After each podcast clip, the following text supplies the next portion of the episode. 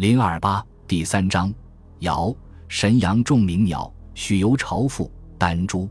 在讲舜的故事之前，还得先把尧的故事讲一讲，因为舜是尧的女婿，后来又继承尧做了国君，两人原是有着密切的关系的。提起尧，谁都知道他是历史上出名的节俭、朴素、顾念人民的好国君，人们对于他几乎绝无不同的意见。传说他住在用参差不齐的茅草盖就的屋子里，屋子里的柱和梁都是拿山上伐下来的粗糙木头架好就算完事，连测都不测光一下。喝的是野来汤，吃的是糙米饭，身上穿的是粗麻布衣服，天气冷了就加上一件鹿皮披衫挡风寒。使用的器皿不过是些土碗土钵子，所以后来的人听说当皇帝的尧过的竟是这么一种刻苦简朴的生活，不禁感叹地说。恐怕就连守门小官过的生活也比尧过的生活好些呢。尧又是怎样的顾念人民呢？据说，假如国里有一个人肚子饿没饭吃，尧必定说：“这是我使他饿肚子的。”假如国里有一个人身上冷没衣服穿，尧必定说：“这是我使他穿不上衣服的。”假如国里有一个人犯了罪，尧必定说：“这是我陷害他到罪恶的泥坑里去的。”他就是这么。把一切的责任都担在自己的肩头上，所以在他做国君的整整一百年当中，即使有可怕的大旱灾，大旱灾之后又继之以大水灾，人民对于这个好国君，仍旧是衷心爱戴，毫无怨言。因此，据说在他的宫廷，也就是那间茅草房里，一天当中忽然呈现出了十种吉祥的征兆，什么喂马的草料便做了稻子了。凤凰飞到天井里来了，等等，这些都不必细讲了，只略把当中的两种作为吉祥的征兆而出现的草和一种奇异的茯茶来讲一讲。一种草叫做明荚，亦叫做栗荚，生长在阶岩的缝隙中。这种草非常奇特，每月初一就开始生长出一个豆荚，以后每天生长一个，到月半就生长十五个，十六以后又每天落下一个。到月底就落完了。假如是月小二十九天，那么它就剩下一个豆荚挂在上面，焦枯了不落下来。到下个月，它又重新这么表演一番。人们一见豆荚的或生或落，就知道这天是这月的哪一天。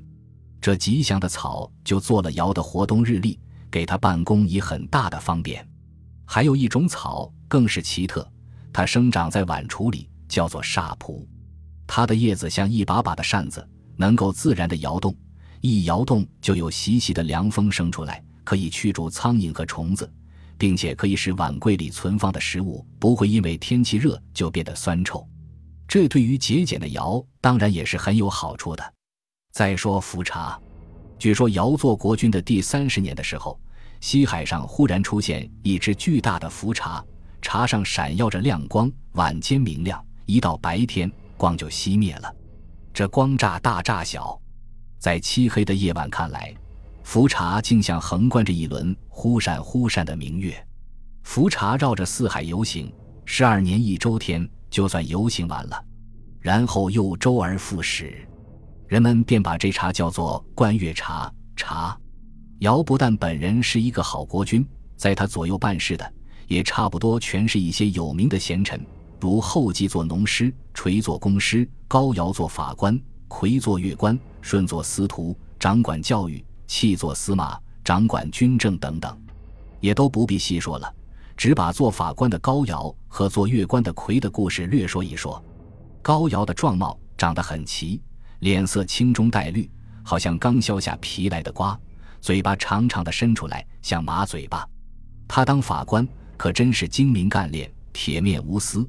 无论什么疑难的案子到他手里，他都能马上弄他个一清二楚，绝不含糊。他为什么会有这么大的本领呢？原来据说他养有一只独角神羊，叫做谢英的，替他效了很大的劳。这羊长着青色的长毛，身躯庞大，有点像熊。夏天住在水泽边上，冬天住在松柏林里，性情极中耿正直。遇到两人发生了争端。他总是用脚去出那没道理的一方。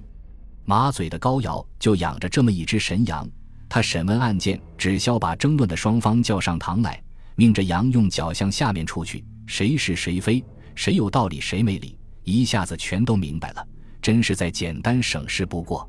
所以他对于这只替他效劳的神羊，看得比什么都宝贵，进进出出都不忘要去侍候他。当然，如果他的羊真是出了什么毛病，他这法官也就很难当下去了。和神羊出血的情况相仿的，据说尧时候朝堂的庭阶上生有一种叫做曲翼草的草，凡是有奸佞的人入朝，那草就会弯曲了他的经签，用茎干的尖端指向那佞人。所以又叫指佞草心，这比神阳处邪更方便多了。做月官的魁，据说只有一只脚，他和东海流波山的那个也是只有一只脚的魁牛，好像是有一点远亲的关系。他做了尧的月官以后，就仿效山川溪谷的声音，做了一支乐曲，叫做大章。人们听了他这乐曲，都自然心平气和，减少了许多无谓的争端。他又把一些石块和石片来敲打的拍拍的响，以至于各种各样的飞禽走兽都应和着他这音乐的节拍，很有劲的跳起舞来。尧做国君做了很多年，在他的晚年，芝芝国献来了一只众鸣鸟。这种鸣鸟又叫双睛鸟，一只眼睛里面生有两个童子，形状像鸡，鸣叫的声音像凤凰，时常把羽毛解落下来，光着身子在天空中飞翔。这鸟能够驱妖除怪，赶逐豺狼虎豹，不吃别的东西，只吃点玉膏。把它献来之后，它却又飞回国去。以后或者一年来好儿次，或者好几年都不来。人们都非常盼望众鸣鸟飞来，时常洒扫门户，表示对它欢迎。它没有来的时候，人们便拿木头或金属刻铸成它的形状，安置在门户上面。据说这么一来。妖魔鬼怪见了，也就自然胆怕，只好远远地逃避开去。当时淮山上有一个采药的老汉，名叫沃泉，因为常吃仙药，身上便长白毛，两只眼睛都吃成了方形。年纪虽老，却身轻体健，能够把那飞跑的马带住。他看见做天子的尧整天到晚操劳国事，愁眉双锁，看起来好像是个八字，并且身体也很雷瘦似，心里可怜他。便把山上采来的松子带下山去送些给他，并告诉他服食的方法。姚成领了采药老汉的好意，可是因为国事忙碌，实在没工夫去吃那松子。据说当时有别的人得到松子吃的，他们的寿命都活到了两三百岁，而姚呢，才活了一百多岁就死了。姚这么劳心焦思的替人民办事，可是当时也还有并不感谢他的劳苦的这种怪人。据说有这么一个老汉，年纪已经八十多岁了，在大陆上做丢木块的游戏。这种游戏叫做击壤，就是把两只削成上尖下阔、形状像鞋子的木块，一块来放在地上，一块来握在手里，站在三四十不远的地方，把手里的木块向地上的木块掷去，打中的就算赢。有点像古时候欧洲人玩的九柱戏，也有点像俄罗斯人玩的扫城。老汉正在那里天真烂漫地玩这种游戏，玩得很起劲。闺众当中忽然有人发出感叹的声音说：“啊，真伟大呀！我们国君尧的圣德竟广备到这个老头子的身上来了。”老汉听了这话，很不以为然，便向那人说：“我不懂得你说这话的意思。每天早上太阳出来，我就起身工作，到太阳落山我才休息。我自己凿了井来喝水，自己耕了田来吃饭。”请问尧对我又有什么恩德呢？问的那人竟无话可答。尧的年纪渐渐老了，他的儿子丹朱又很不孝，他不愿意因为爱儿子的缘故面使天下的人民受害，便时常留心天下的贤人，想把地位禅让给他。当他还没有得到顺的时候，他听说阳城的许由最贤，便亲自去拜访许由，说明他禅让天下的来意。可是许由是个清高的人，不愿意接受他的禅让。连夜逃跑到鸡山下面的营水边上去居住。姚见他不愿意受天下，又派遣人去请他来做九州长。清高的许由听了更是讨厌，赶忙到营水边去掬了水来洗自己的耳朵。他的妻友朝父牵了一条小牛到这里来，正想给牛饮水，看见他洗耳朵，觉得奇怪，便问他的缘故。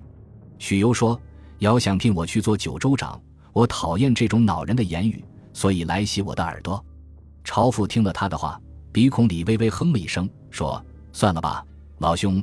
假如你一向就住居在深山穷谷，存心不想要人知道的话，那么谁又能来和你找麻烦呢？你故意在外面东逛西荡，造成了名声，现在却又在这里来洗耳朵，可不要把我小牛的嘴巴弄脏了。”说着，径自牵了牛到上游喝水去。据说至今岐山在今河南省登封县，上还有许由的墓，山下面还有牵牛墟，饮水旁边还有一眼泉叫独泉，石头上还有小牛的足迹，这就是朝府从前牵牛饮水的地方。